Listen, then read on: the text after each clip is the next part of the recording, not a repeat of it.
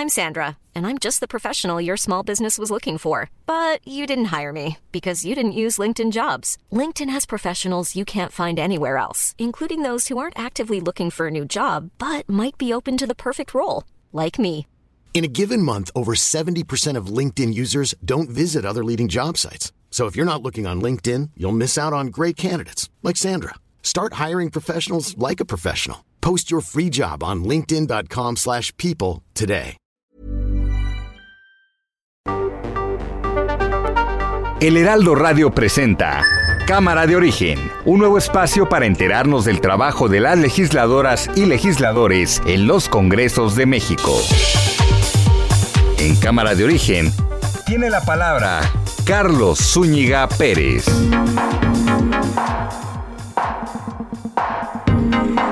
Buenas tardes, gracias por acompañarnos en esta nueva emisión de Cámara de Origen, este programa de Heraldo Radio, donde actualizamos las noticias del momento y tenemos entrevistas en torno al quehacer legislativo. En las noticias, pues seguimos viendo, monitoreando lo que puede ocurrir en torno a esta nueva variante de COVID, Omicron, lo que han dicho eh, las autoridades, y también en el ámbito político, lo que podría destrabarse y no en torno a la discusión de la reforma eléctrica. De eso le vamos a estar informando. Por lo pronto, escuchemos cómo va la información a esta hora del día. Ricardo Anaya. Entre todos los actos autoritarios del gobierno de López Obrador, el decreto que publicó hace unos días para hacer intocables todas las obras de gobierno es tal vez el más grave de todos sus actos autoritarios. ¿Ve la posibilidad de que nuevamente haya cierres de actividades? No. ¿Podría adelantar si se prevé una dosis de refuerzo para la población? El miércoles. Hasta el es mi informe, sí. No hay elementos para preocuparnos, que sí hay mucha información en los medios que no debemos de espantarnos. Claudia Sheinbaum. A diferencia del año pasado, sí va a haber peregrinaciones. La orientación que ha dado el rector de la Basílica es que no pernocten en el lugar, sino que sencillamente sea su paso en, el, eh, en la Basílica y que puedan salir. María Elena Álvarez Builla, directora del CONACIT. El doctor Romero Tellaeche cuenta con una amplia y destacada trayectoria, repito, como académico e investigador, miembro desde luego del Sistema Nacional de Investigadores nivel 3 y goza, repito, insisto, de un prestigio incuestionable. Se cumplen 20 años del fallecimiento del ex Beatle George Harrison.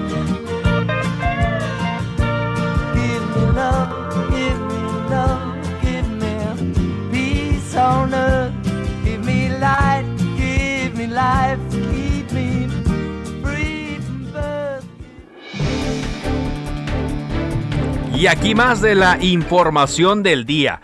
La Organización Mundial de la Salud advirtió sobre la posibilidad de que la variante Omicron del coronavirus se propague a nivel internacional y presente un riesgo muy alto por fuertes aumentos en las infecciones, en las infecciones que podrían tener graves consecuencias, sobre todo si muchas personas se enferman al mismo tiempo, que esa es eh, la gran crisis que podría ocurrir con esta eh, nueva cepa. Hay buenas noticias en el sentido de que una doctora, quien ha estado tratando los primeros casos eh, con esta variante en Sudáfrica, señala que los síntomas no son tan severos como ocurrió quizá con otras eh, variantes, pero pues sí, es muy fácil que alguien se contagie, es muy fácil que alguien eh, desarrolle la enfermedad. Hoy también el presidente de Estados Unidos, Joe Biden, dijo que era motivo de preocupación, pero no motivo de pánico la aparición de esta eh, nueva cepa. Así es que atentos y monitoreando. Y a pesar de la oposición de la comunidad, sobre todo la comunidad estudiantil del CIDE, del Centro de Investigación y Docencia Económica, este lunes José Antonio Romero Tellaeche fue ratificado como director de la institución. Así lo anunció la titular del CONACID, Marielena Álvarez Bulla, quien pues desoyó todo tipo de críticas a este personaje y lo ratificó.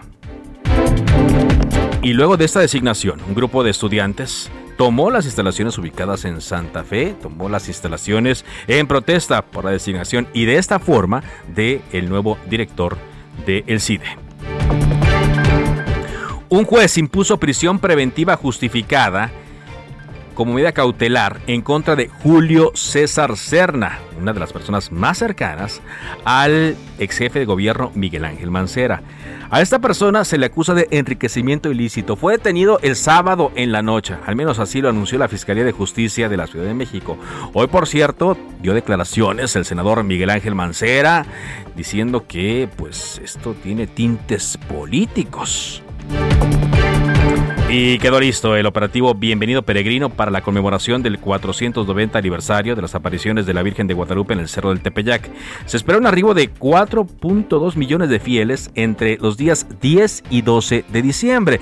Esto, bueno, bajo las medidas de supervisión que habrá ante la posibilidad de contagios de COVID-19. Se está pidiendo a la población que siga todas las recomendaciones de salud y que, por ejemplo, no se queden a dormir cerca de la Basílica o a la intemperie, ahí cerca de la Basílica.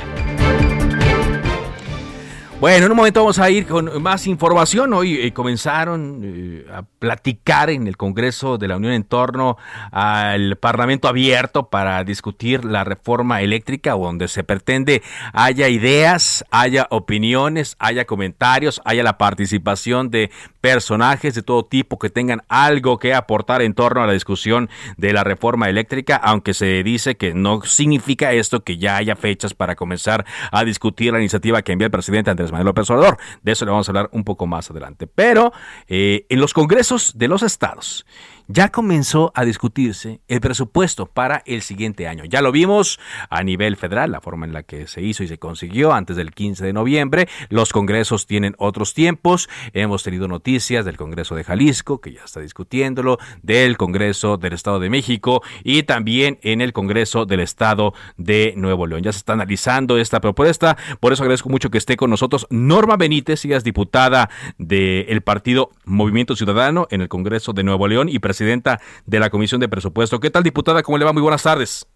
Hola, buenas tardes, Carlos. Buenas tardes. Así es, y buenas tardes a todo tu auditorio. Muchas gracias. Ya entonces está analizando en comisiones, eh, diputada, el presupuesto para Nuevo León el próximo año. Así es, Carlos. Mira, este, por ley pues, nos llegó el pasado sábado 20 de noviembre el paquete fiscal 2022, el cual pues tenemos este, eh, pues, hasta el 20 de noviembre para su análisis en caso su aprobación y precisamente pues eh, junto con la comisión o los integrantes de la comisión a todos los que pertenecemos estamos en ese análisis observaciones y pues analizando realmente lo que puede ser mejor para los ciudadanos de Nuevo León. Ahora, díganos una cosa, eh, diputada. El gobernador Samuel eh, García Sepúlveda había adelantado que eh, pues esperaban un incremento en las participaciones federales, que correspondía a esto a Nuevo León porque, de acuerdo al censo 2020, tienen más población. Digan, ¿esto ya está asegurado? Y ya, si está asegurado, ¿ya se contempla dentro de este paquete fiscal? Así es, como tú bien lo mencionas, este Carlos, viene un incremento por la población, el censo este, está actualizado y es por eso que se tiene un mayor recurso del gobierno federal y el cual pues está dentro de este de este mismo eh, presupuesto. Aparte de esto, Carlos, te menciono que el actual gobierno del estado pues trae un ahorro de más de 4.200 millones también este, dentro de eh, dentro de la administración y eso habla de que pues eh, estos ahorros y el incremento que será pues van destinados precisamente para los recursos, para diferentes programas que se van a llevar a cabo pues en el 2022 con el nuevo gobierno. Ajá. ¿Cuáles son estos programas? ¿A qué se le va a dedicar más dinero, más recursos? Porque, bueno, estamos en una nueva administración, se ha criticado mucho la forma en la cual se ejerció el gasto en las anteriores, en la anterior administración, sobre todo, eh, diputada. ¿Qué es lo que tiene más importancia, mayor peso en este presupuesto para Nuevo León? Mira, de, hecho, este presupuesto está, este, eh, podríamos decirlo, en tres grandes eh, rangos. En este caso, un gabinete de igualdad para todas las personas, gabinete de generación de riqueza sostenible y un gabinete de buen gobierno, en el cual pues se van desglosando. Eh, para mencionarte, por ejemplo, en la igualdad para todas las personas hay un recurso de 240 millones de pesos destinado a mujeres, niñas y niños con cáncer, un recurso el cual pues este esto va a ser pues, para el beneficio este, mm, de estas personas y el cual habla muy bien de que pues está incluido eh, este, en este rango de salud. Otro para, mencionarte, está etiquetado 120 millones de, pesos, programas para primaria infancia y muy importante, 120 millones también para un programa de hambre cero, así como este becas, 160 millones para organizaciones de la sociedad civil, podríamos decir, dentro de este mm, eh, eh, rango que es igualdad para todas las personas, ¿no? También hay proyectos eh, pues, importantes en cuanto a movilidad, carreteras, extensión de carreteras, también arrendamiento de 800 camiones este, de gas natural, que eso va a ayudar a la vida diaria de todos los ciudadanos para su movilidad, que tenemos grandes áreas de oportunidad en, este, en el área metropolitana para el traslado de los ciudadanos, eh, pues pasan más tiempo en el transporte que conviviendo con sus familias, ¿no? Entonces, esta parte, por ejemplo, Gabinete de Buen Gobierno, te lo mencionaba al inicio, un ajuste al gasto de más de 4.200 millones de pesos, eh, un ahorro de 40% en comunicación este social dentro del gobierno del estado. Y te digo estamos abiertos precisamente es este tiempo que se da pues al consenso, a las observaciones que pudiera estar dentro del paquete fiscal y totalmente abiertos al diálogo. El próximo jueves tenemos una mesa de trabajo con con los organismos este, autónomos precisamente para que mm, este, en sobre el porqué de ello ese recurso. Tenemos eh, una mesa de trabajo con eh, con el Tribunal Superior de Justicia la, Fiscalía General el Tribunal Electoral este, Estatal eh, es decir no no no pasará lo que vimos a nivel federal de que no se le permitió ningún cambio al presupuesto. En Nuevo León sí habrá diálogo y sí se permitirá que otras fuerzas políticas y que los órganos autónomos eh, le defiendan cuando menos el presupuesto?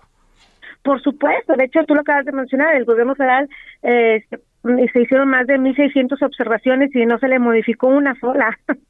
Más de 1.600 observaciones y no se le modificó una sola, ¿no? Entonces, total, no estamos al diálogo, observación, eh, a las observaciones, hay la, una participación de los diferentes grupos legislativos precisamente a la revisión de este paquete fiscal y todos de, las diferentes fuerzas que conformamos este Congreso del Estado de Nuevo León.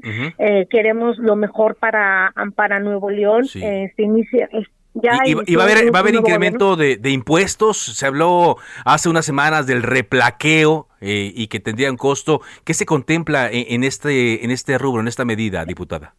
Este, dentro de lo que mencionas, pues como lo ha mencionado el, el gobernador, lo, ha dicho este, en diversas ocasiones, se lo ha explicado, tenemos lo que es el, impuesto va a recibir una recaudación de más de 300 millones precisamente y eso va a ser, va a ser destinado precisamente a, al medio ambiente, ¿no? este, de, de, de, las empresas precisamente que contaminen, este, va a ser destinado para el medio ambiente, al igual de los casinos, eh, la recaudación que se tenga va a ser precisamente pues a todos los programas este, sociales y los proyectos que se que se están contemplando para el 2022, ¿no? Entonces, creo que es una se ha visto tanto los empresarios eh, como bien y todos queremos este, apoyar a los ciudadanos y creo que es esta coordinación el, tanto el ejecutivo el legislativo eh, empresarial y la sociedad civil para que esto pueda encaminar. Tenemos vamos eh, el próximo marzo a cumplir dos años de esta pandemia y el cual este ha tenido repercusiones bastante desfavorables a las familias a la parte económica y queremos empezar este y se ha estado trabajando, ¿no? Muy bien, pues le agradezco mucho entonces. Eh, ¿Para cuándo planean que esté eh, eh, autorizado ya debidamente? Mira, este, ley tenemos hasta el 20 de, de diciembre. Estamos en esta semana una mesa de trabajo, como te lo mencionaba, con los organismos. La siguiente semana estaremos trabajando eh, directamente con todos los integrantes de la comisión, precisamente para hacer estas observaciones que están analizando ellos todavía. Muy bien. Le agradezco mucho que nos haya tomado esta llamada. Gracias, Muchas gracias, Carlos. Bonita tarde. Buenas tarde, la diputada Norma Benítez de Movimiento Ciudadano, presidenta de la Comisión de Presupuesto del Congreso de Nuevo León. Hablando de acciones, escuchábamos ahorita eh, lo que están implementando en Nuevo León en torno al transporte público y hoy volteamos a otro estado también. La gobernadora de Baja California, Marina del Pilar, encabezó el abanderamiento del transporte violeta. Esta es una línea exclusiva para mujeres que va a circular por calles de Tijuana y se echó a andar con el apoyo de transportistas. En estos autobuses que hoy arrancaron un servicio, solo podrán trasladarse mujeres con sus hijas e hijos menores de edad. En principio, el programa piloto contempla la operación de dos unidades, pero se prevé que a partir de enero el eh, número se amplíe a todos los municipios de Baja California. Transporte violeta para las mujeres en el estado de eh, Baja California. Bueno, y también estamos eh, atentos a eh, lo que ocurre en el Centro de Investigación y Docencia Económica. Ya le estaba dando a conocer yo la inconformidad de los alumnos con la designación de José Romero Tellaeche como director. Había sido director interino y hoy la directora del CONACID lo ratificó en el cargo. Por lo tanto, estudiantes del CIDE ingresaron por la fuerza a las instalaciones de esta institución. Unos 50 estudiantes concentrados ahí en los edificios de Santa Fe del CIDE solicitaron a los guardias que les abrieran las puertas, pero después de que estos se negaron, los estudiantes rompieron los candados y entraron para instalar lo que ellos llaman una asamblea estudiantil. Los manifestantes, quienes rechazaron estar actuando a partir de intereses políticos, advirtieron que no se van a mover de este lugar hasta que Romero Tellaeche y la directora del CONACID, María Elena Álvarez Bulla, accedan a dialogar, cosa que no ha ocurrido, cosa que no ocurrió durante eh, el proceso bueno, para la ratificación del director y dicen los estudiantes que no consienten que él sea el director general, que no están de acuerdo con él, no están de acuerdo en que cabece la institución y que hasta que no haya diálogo van a eh, estar eh, eh, tomando la instalación del CIDE en Santa Fe. Así es que vamos a ver qué ocurre. No sé si el movimiento vaya a crecer o no. Son 50, pueden ser pocos en comparación con la comunidad estudiantil del CIDE, pero por ahí, por ahí se puede empezar. Bueno, cuando son las 4 con 16 tiempo del centro de México, le contamos que el fin de semana quedó integrado un comité, se llama el Comité Promotor del Frente Cívico Nacional. Es un mecanismo que busca impulsar una candidatura opositora de unidad rumbo a la presidencia de la República en 2024. En ella participan eh, algunas organizaciones, eh, participan políticos eh, que estaban en retiro, políticos no identificados con partido y también senadores de eh, la bancada plural, del grupo plural del Senado de la República. Uno de ellos, Gustavo Madero, quien está hoy con nosotros. ¿Qué tal, senador? ¿Cómo le va? Buenas tardes. Muy buenas tardes. bien, Carlos, con el gusto de saludarte. Gracias por la oportunidad de estar en tu programa. Igualmente, senador. Cuéntanos un poco. ¿Cómo se gestó e, esta idea que se dio a conocer el fin de semana?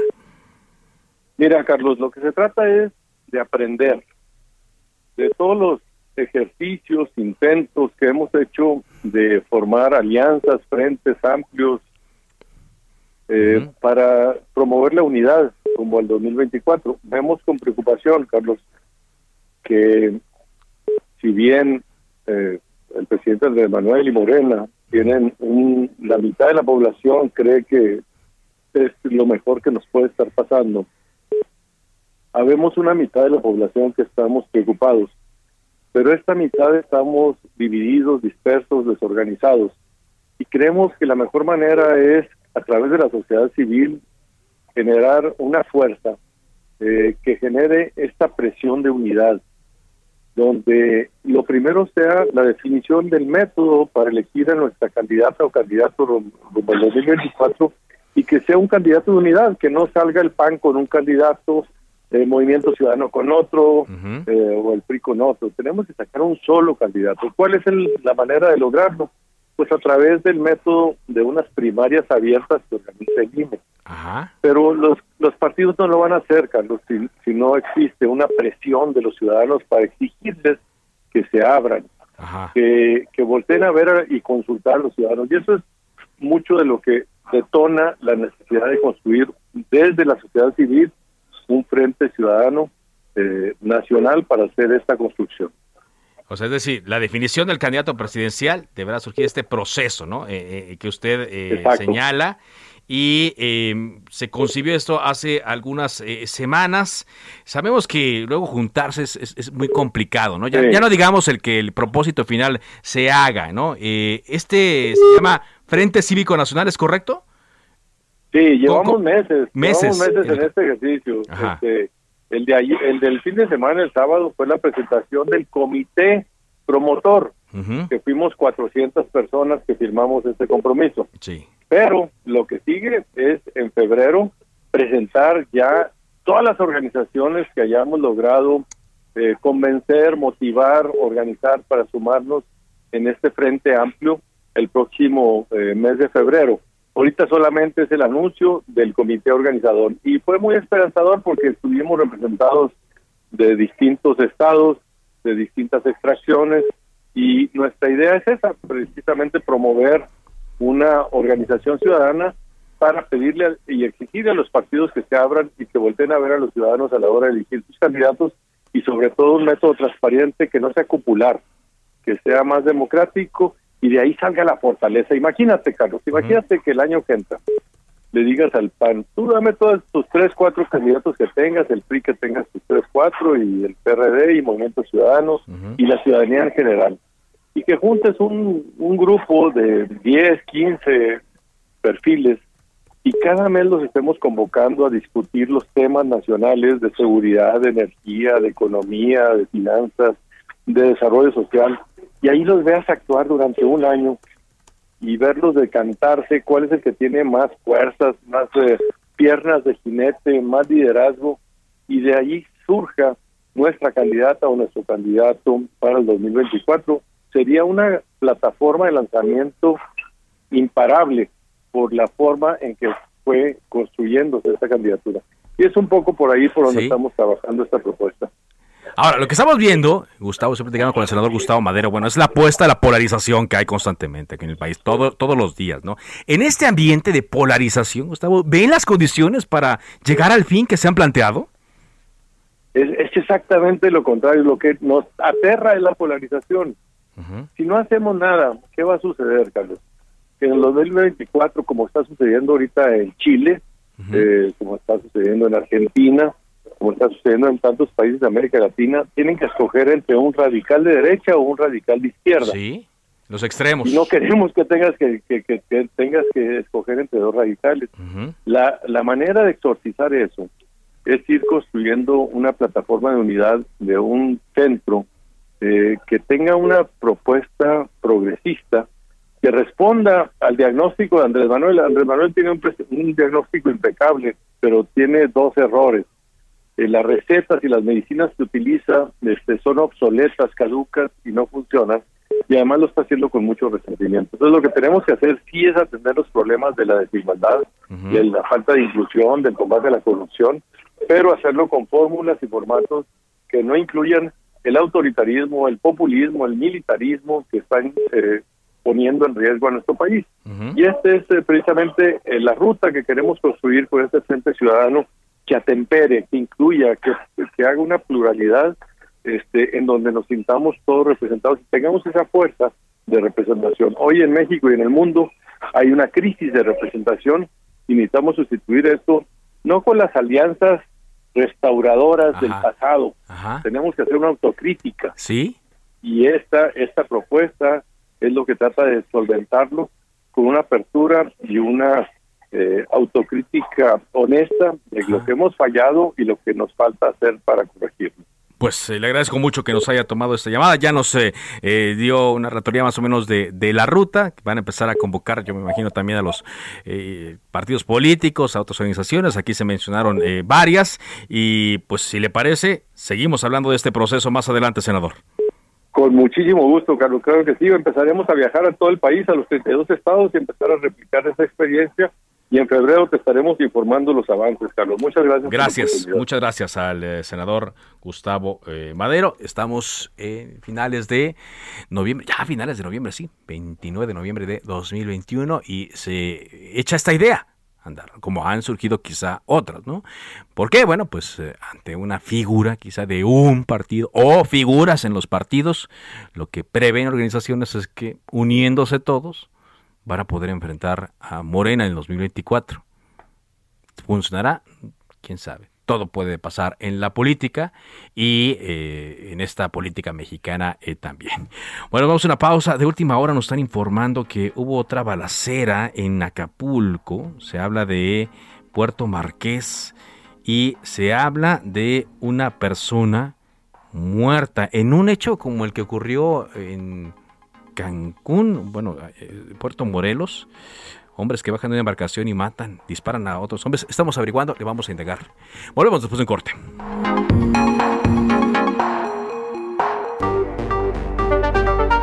Se decreta un receso. Vamos a un corte, pero volvemos a Cámara de Origen con Carlos Zúñiga Pérez.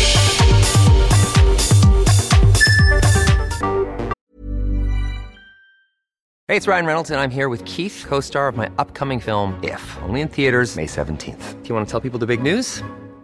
All right, I'll do it. Sign up now and you'll get unlimited for $15 a month in six months of Paramount Plus Essential Plan on us. Mintmobile.com slash switch. Upfront payment of $45 equivalent to $15 per month. Unlimited over 40 gigabytes per month. Face lower speeds. Videos at 480p. Active Mint customers by 531.24 get six months of Paramount Plus Essential Plan. Auto renews after six months. Offer ends May 31st, 2024. Separate Paramount Plus registration required. Terms and conditions apply if rated PG. Se reanuda la sesión. Volvemos a Cámara de Origen con Carlos Zúñiga Pérez.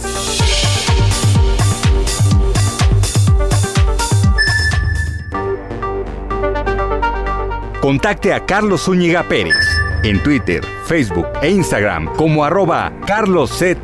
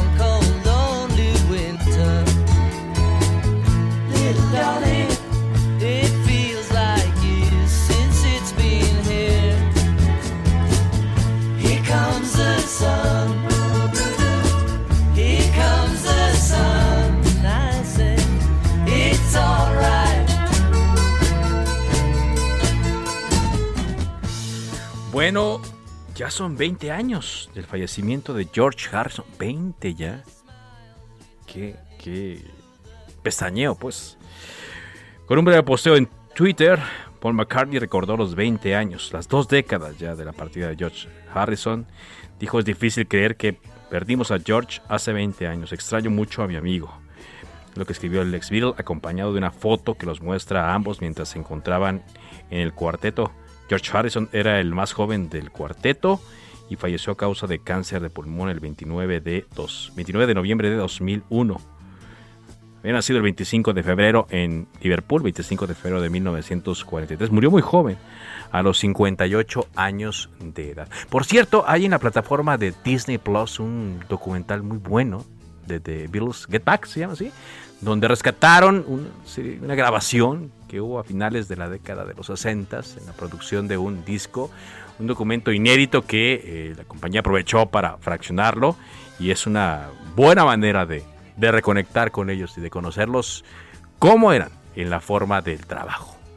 Interesante, por si usted lo puede ver.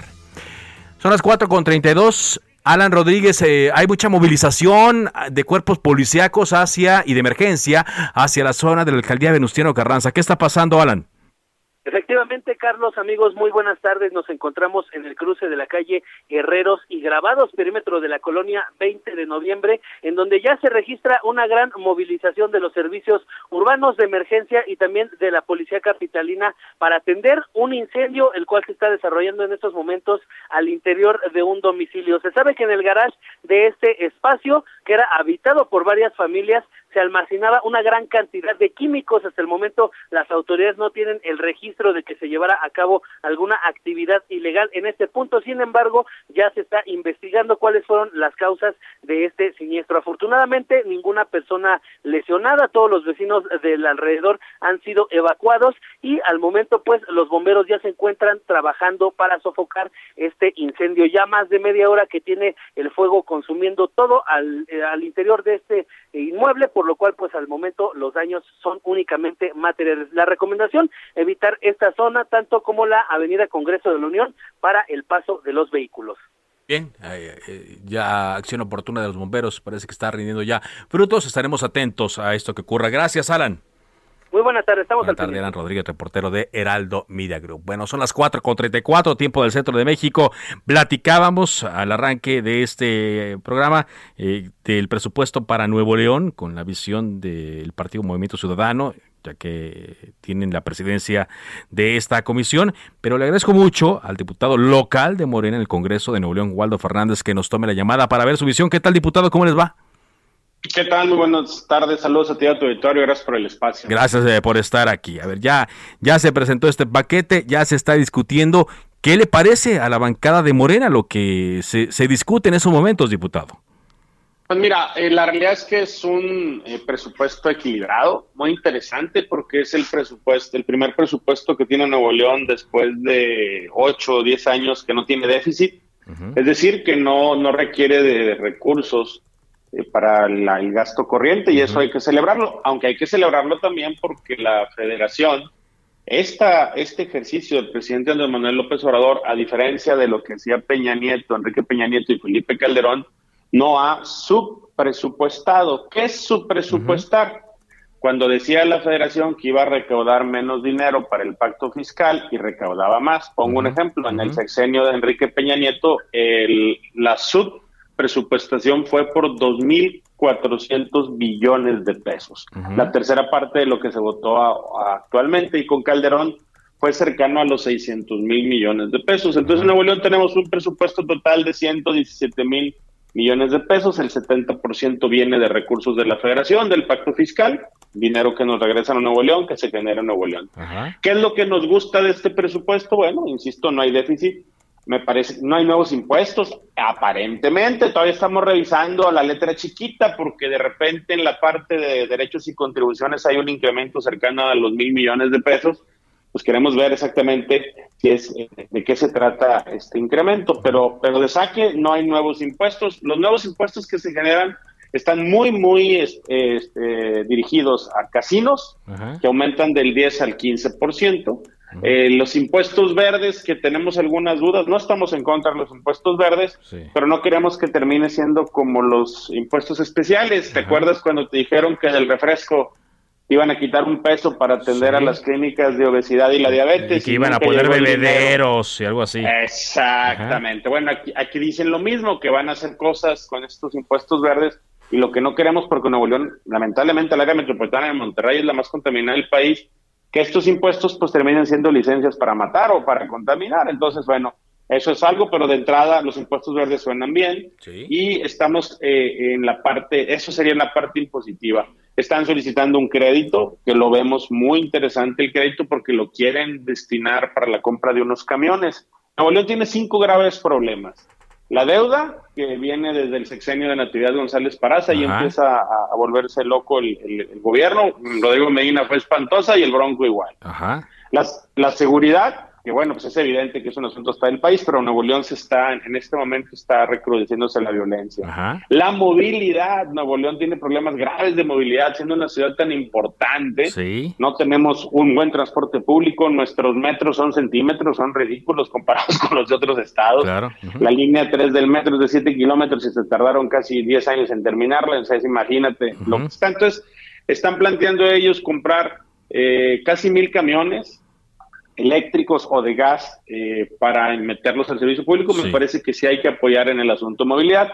Los otros dos problemas, pues es la salud, que evidentemente también es un problema que tenemos a nivel nacional. Y, el, no sé si te mencioné la contaminación y el otro es la contaminación. Exacto. Pero me llama la atención lo, que usted menciona, ¿no? De que le parece un presupuesto equilibrado, eh, un presupuesto que les gusta, cosa que no he escuchado mucho en la bancada de Morena, sobre todo cuando no son los eh, eh, titulares del, Poder Ejecutivo en los estados. Esto es en cuanto a, a, los ingresos, pero en cuanto al gasto también están de acuerdo, porque ya hace poco platicaba yo con la diputada Norma Benítez y me daba a entender que se van a gastar recursos del gobierno de Nuevo León en cosas que a nivel federal se dejaron de hacer por ciertas consideraciones políticas. ¿En eso está de acuerdo también? Pues no sé qué, a qué recursos se refiriera ella. Sobre todo en gastos sociales, ¿no? Como para el tema de guarderías, eh, el tema de apoyo a ah, personas, bueno, Lo, lo que pasa es que, pues ahora sí que todo depende con el cristal que lo vea cada quien, ¿no? si, si, algo ha gastado este gobierno federal es en los programas sociales. el, problema, el problema es que los problemas sociales que se quitaron eran los que tenían intermediarios que lucraban dando servicios, por ejemplo, de guarderías, donde resultaba que estaban involucrados familiares de personas. El gobierno federal gasta anualmente una cantidad cercana a los 300 mil millones de pesos en programas sociales. Si no hubiera habido programas sociales, y evidentemente el presidente, ni tú, ni yo, nadie lo sabría. Pero si no hubiera habido programas sociales, en la pandemia hubiéramos tenido problemas similares a los del gasolinazo. ¿Te acuerdas los pillajes que hubo que, tomaron tiendas las personas sí, sobre todo acá en el Estado de México, sí. Exacto, entonces aquí en, Nuevo León hubiera sido también muy delicado y en el país. Entonces sí se ha invertido en programas sociales, se ha habido esta inversión. ¿Qué es lo que nos preocupa de la parte, de las dos partes del presupuesto? Ahora viene la parte del gasto. ¿Qué es lo que nos preocupa? Bueno, se genera una estructura laboral mayor, pasamos de 11 a 17 secretarías, eh, no se está reduciendo el gasto. Sin embargo, el gobernador hizo la promesa de que iba a que con toda esta estructura aún así se iba a reducir un 20% el gasto. Estamos arrastrando el lápiz y según nuestras cuentas no nos da, pero no está tan lejos, ¿eh? también de decirlo, de lo que se estaba gastando antes, pero hasta el momento no nos da. Pero este asunto de los cambios en la administración pública sí nos generan ruido. La oficina del gobernador o toda la, parte de oficinas que le dan asistencia al gobernador traen un presupuesto aproximado de 325 millones de pesos. El Congreso de Nuevo León su presupuesto es de 400 millones y somos otro poder, ¿eh? Entonces, es un asunto que también estamos analizando, ¿no? Pero al fin, al final de cuentas, la, ¿cómo analizamos en Morena un presupuesto eh, partiendo de la base de menos impuestos o mantener los impuestos? Eso se da. Entonces, por, lo, sí, por lo que usted me dice, diputado, estoy platicando con el diputado local de Morena, Nuevo León, Waldo Fernández, ¿Morena podría votar a favor de este presupuesto allá en Nuevo León? Sí, se puede dar ese escenario, estamos revisándolo. En, la primera parte que es, no hay deuda para gasto corriente, es deuda directa para comprar camiones, cosa que está, estaríamos de acuerdo. No, el déficit también nos pone en condiciones de votarlo a favor. Lo que nos pudiera poner en condiciones es que encontráramos que en la parte de contribuciones, de votar en contra, perdón, hay un incremento ahí o de repente te dicen que hay mil millones más contra 250 millones y no te lo explican de qué, bueno, eso pudiera ser.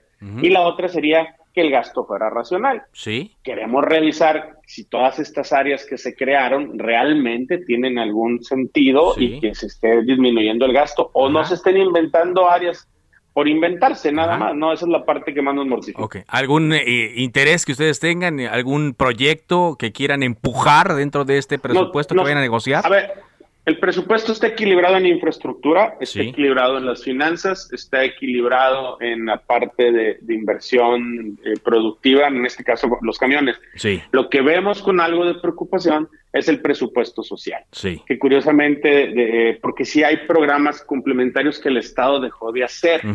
El Estado de Nuevo León tenía un presupuesto social, ellos también daban, por ejemplo, ayudas adultos mayores que la desaparecieron cuando entró el programa federal, pero ese dinero ya no se destinó a programas sociales. Eso es lo que más nos preocupa y es en lo que estamos ahorita arrastrando el lápiz. Si logramos que en el presupuesto social se mejore, es probable que votemos a favor. Muy bien, pues le agradezco mucho que nos haya tomado esta llamada.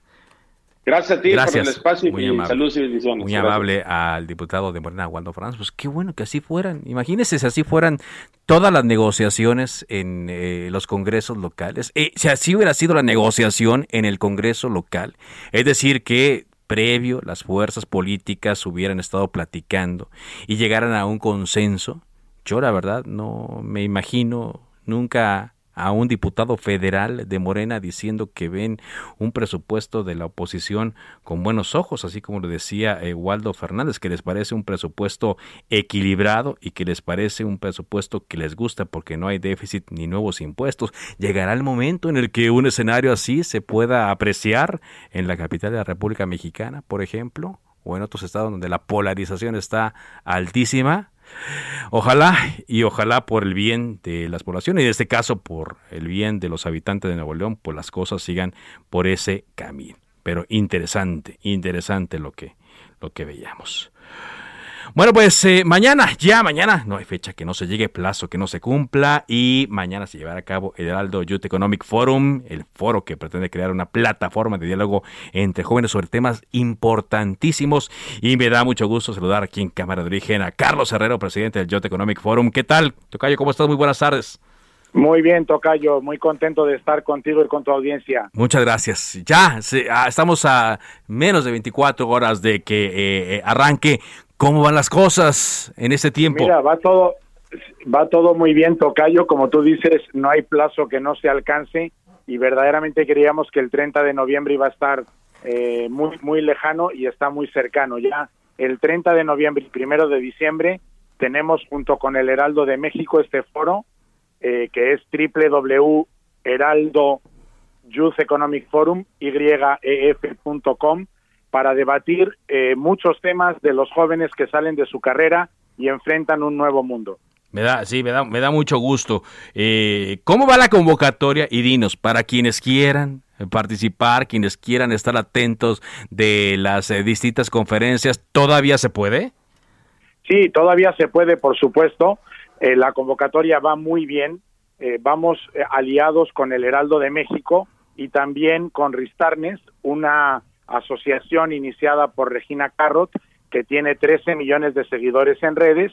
Y lo que pretendemos entre los tres y con nuestros patrocinadores, eh, Club Premier, Telcel y Nestlé, es trabajar para que muchos jóvenes se inscriban. Entonces, está abierto, no tiene ningún costo. Ojalá se inscriban muchísimos jóvenes comprendidos entre esta edad, más o menos entre 22 y 30, la generación millennial post-pandemial. Así es, eh, que tiene mucho que decir, tiene mucho que aportar, pero también tiene mucho que aprender. Recuérdanos un poco, Carlos, estoy platicando con Carlos Herrero, presidente del Consejo del Youth Economic Forum. Eh, ¿Quiénes van a estar en estas conferencias? Mira, en estas conferencias van a estar varias personas eh, muy relevantes eh, participando y transmitiendo modelos de vida alcanzables, que es lo que pretendemos tanto en el Women Economic Forum como en el Youth Economic Forum. Va a estar Regina Carrot, que es eh, una persona que ha formado esta asociación Ristarnes para justamente dar a los jóvenes nuevos caminos para reiniciarse. Va a estar Michelle Ferrari, la presidenta del Women Economic Forum, que es de las cuatro mujeres que se reunieron con Kamala Harris en México. Va a estar eh, también Paula Espinosa. En fin, va, va a estar también César Lozano y muchísimos más conferencistas que van a presentar modelos de vida alcanzables. No algo que no se pueda realizar, sino algo que se pueda tomar como modelo, fijarse en él, crear un ideal y seguirlo para tener certeza. Es decir, Carlos, se van a hablar las cosas claras eh, en un lenguaje llano, las netas, ¿no? Como dicen ahora, Las la verdad. No, no, no choros de estos que no les gustan a los jóvenes y que los aburren. Las cosas Sí, como son. totalmente. O, o choros, como tú dices, Tocayo, de personas que van a presentar modelos que son totalmente inalcanzables, Ajá. que no, no están en la mano de todos poderlos eh, llevar adelante. Entonces, vamos a debatir, vamos a hablar las netas de las netas, vamos a hablar de lo que es realmente la generación millennial. Fíjate, Tocayo, que la, la define The Wall Street Journal como la generación más desafortunada. ¿Por qué? Porque justamente cuando están al final de su carrera ha llegado la pandemia, estos 20, 21 meses terribles, y ha trastornado todo su mundo creando un mundo distinto. Ajá. Entonces, en ese instinto del mundo distinto es donde vamos a debatir, donde vamos a hablar claro, donde los jóvenes se tienen que sumar, llamar a las cosas por su nombre y crear caminos donde todos crezcamos. Sí, sí, sí, un mundo distinto, ¿no? Un mundo distinto al que al que se había eh, al que ellos habían soñado, eh, planeado tanto para eh, la parte personal como en general, ¿no? Pero esos problemas y esas cosas en las que se preocupan, pues ahí están todavía. Por ejemplo, una de ellas el cambio climático, ¿no? El tema de la economía, etcétera. Es decir, la pandemia lo que vino a hacer es distraernos un poco de forma inmediata, pero los demás problemas ahí se quedaron, ¿eh? Ahí van a estar. Están, ahí, están porque estaban antes y ahora solo se han, digamos, dinamizado de otra manera y, y negativamente con la pandemia, pero tenemos que convertirlo en algo positivo, una fortaleza. Van a ser cinco ejes, Tocayo. ¿Sí? La salud, el fitness, el amor, la economía y la felicidad.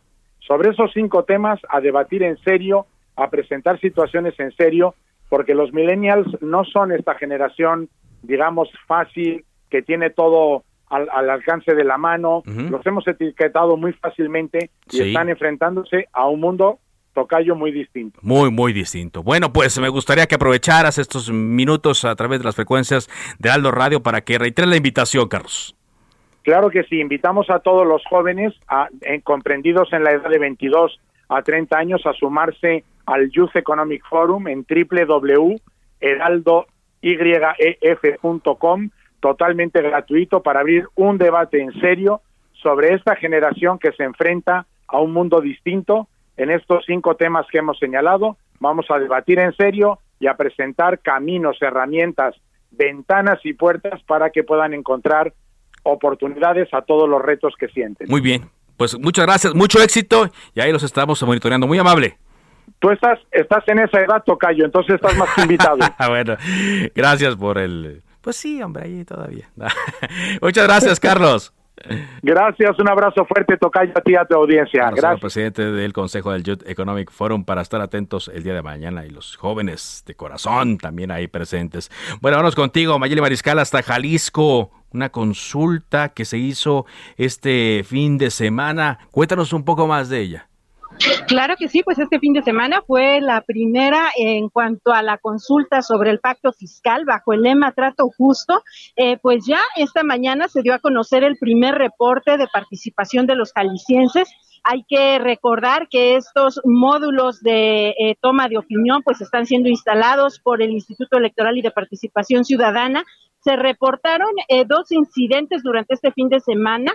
Uno en Guadalajara, en donde pues un petardo asustó a los asistentes, fue controlado, nada que trascendiera, y también eh, pues se hablaba justamente de personas armadas que se apersonaron ahí en la plaza de Teocaltiche, en donde se instaló uno de estos módulos, cuestionaron de qué se trataba este evento y bueno, les recomendaron no permanecer hasta muy tarde en esta plaza.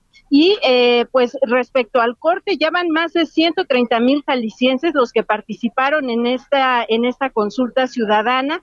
Recordar que, bueno, este fin de semana le tocó el turno a la región Altos Norte, Altos Sur, Ciénega y Sureste, y el próximo fin de semana, pues también eh, seguirán otras regiones.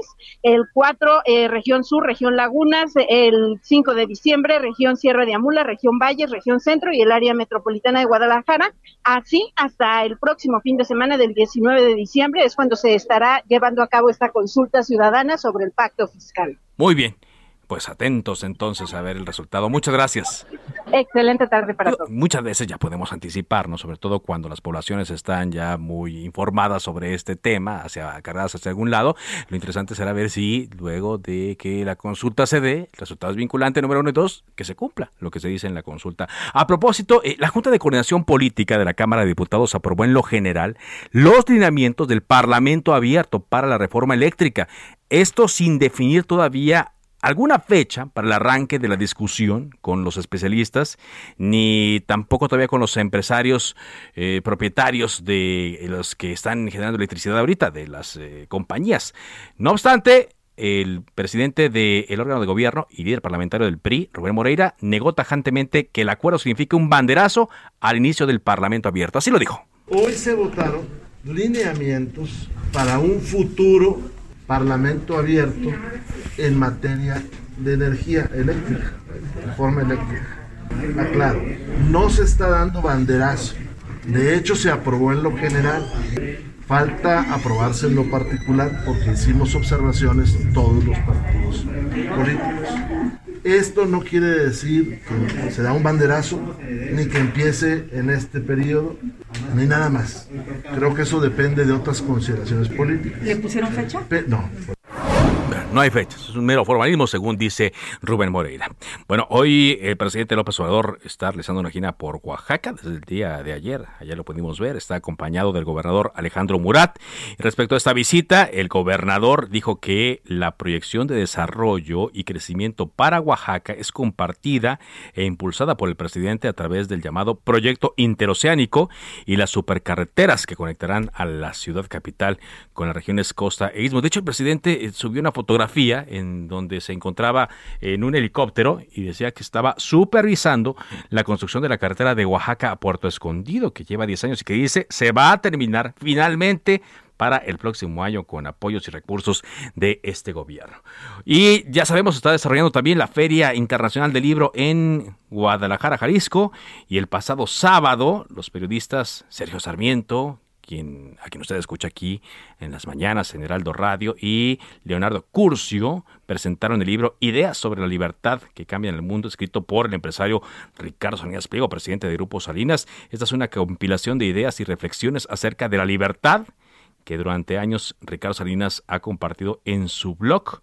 El libro Ideas sobre la libertad que cambian el mundo habla de libertad económica, política, libertad de expresión y libertad de acción.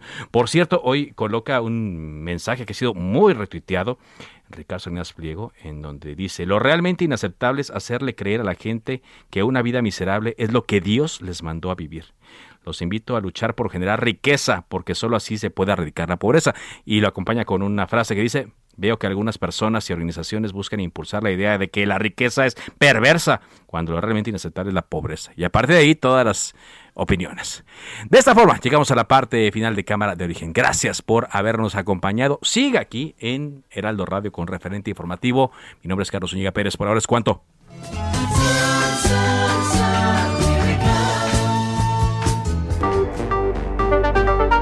Se cita para el próximo programa. Cámara de origen, a la misma hora, por las frecuencias de El Heraldo Radio. Se levanta la sesión.